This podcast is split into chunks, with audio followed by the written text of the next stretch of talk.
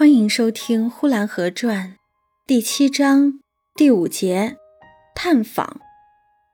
这事情一发，全院子的人给王大姑娘作论的作论，作传的作传，还有给她做日记的。作传的说，她从小就在外祖母家里养着，一天竟和男孩子在一块儿，没男没女。有一天，她竟拿着烧火的叉子把她的表弟给打伤了。又是一天刮大风。他把外祖母的二十多个鸭蛋一次给偷着吃光了。又是一天，他在河沟子里边采菱角，他自己采的少，他就把别人的菱角倒在他的筐里，就说是他采的，说他强横的不得了，没有人敢去和他分辨。一分辨，他开口就骂，举手就打。那给他作传的人说着，就好像看见过似的，说腊月二十三过小年的那天。王大姑娘因为外祖母少给了她一块肉吃，她就跟外祖母打了一仗，就跑回家里来了。你看看吧，她的嘴该多馋！于是四边听着的人没有不笑的。那给王大姑娘作传的人，材料的确搜集的不少。自从团圆媳妇儿死了，院子里似乎寂寞了很长的一个时期。现在虽然不能说十分热闹。但大家总要尽力的鼓吹一番，虽然不跳神打鼓，但也总应该给大家多少开一开心。于是，吹风的、拔眼的、跑线的，绝对的不辞辛苦，在飘着白白的大雪的夜里，也就戴着皮帽子，穿着大毯靴，站在缝歪嘴子的窗户外边，在那里守候着，为的是偷听一点什么消息。若是能听到一点点。哪怕针孔那么大一点，也总算没有白挨冻，好作为第二天宣传的材料。所以冯歪嘴子那门下，在开出的几天，竟站着不少的探访员。这些探访员往往没有接受过教育，他们最喜欢造谣生事。比方我家的老厨子出去探访了一阵，回家报告说：“那草棚才冷呢。”五峰楼似的，那小孩一声不响了，大概是冻死了。快去看热闹吧！老厨子举手捂脚的，他高兴的不得了。不一会儿，他又戴上了狗皮帽子，他又去探访了一阵。这一回，他报告说：“他妈的，没有死，那小孩还没冻死呢，还在娘怀里吃奶呢。”这新闻发生的地点离我家也不过五十步远。可是，一经探访员们这一探访，事情本来的面目可就大大的两样了。有的看了冯歪嘴子的炕上有一段绳头，于是就传说着冯歪嘴子要上吊。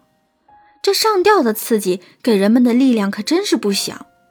女的戴上了风帽，男的穿上了毯靴，都要来这里参观的。要来这里参观的，或是准备着来参观的人，不知多少。西院老杨家就有三十多口人，小孩不算在内，若算在内也有四十口了。就单说这三十多人，若都来看上吊的冯歪嘴子，岂不是把我家那小草棚挤翻了吗？就说他家那些人中有的老的病的不能够来，就说最低限度来上十个人吧。那么西院老杨家来十个，同院的老周家来三个，周三奶奶、周四婶子。周老婶子外加周四婶子怀抱一个孩子，周老婶子手里牵着个孩子，他们是有这样的习惯的。那么一共周家老少三辈儿，总算五口人啦。还有磨坊里的落粉匠、烧火的、跑街送货的等等，一时也数不清是几多人。总之，这全院好看热闹的人也不下二三十。还有前后街上的，一听了消息，也少不了来了不少的。上吊，为啥一个好好人活着不愿意活，而愿意上吊呢？大家快去看看吧，这其中必是趣味无穷。大家快去看看吧。再说，开开眼也是好的，反正也不是去看跑马戏的，又要花钱又要买票。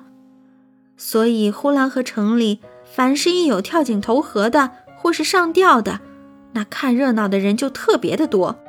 我不知道中国别的地方是否也这样，但在我的家乡确实这样的。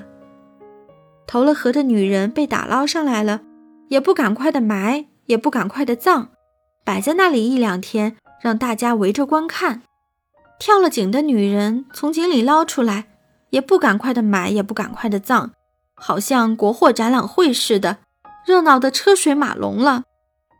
其实那没有什么好看的。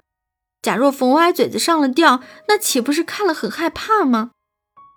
有一些胆小的女人看了投河的、跳井的，三天五夜的不能睡觉。但是下次一有这样的冤魂，她仍然是去看的。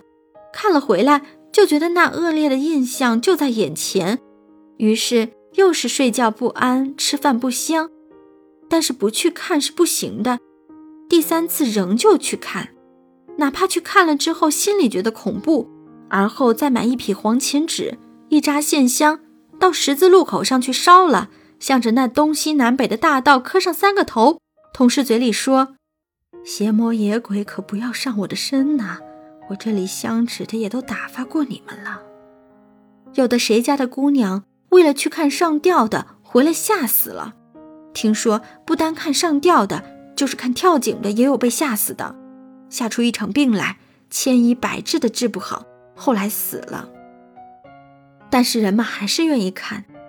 男人也许特别胆子大，不害怕；女人却都是胆小的多，都是正着胆子看。还有小孩，女人也把他们带来看。他们还没有长成为一个人，母亲就早把他们带来了。也许在这热闹的世界里，还是提早的演习着一点的好。免得将来对于跳井上吊太外行了。有的探访员晓得了冯歪嘴子从街上买来了一把家用的切菜刀，于是就大放冯歪嘴子要自刎的空气。本集播讲完毕，谢谢收听。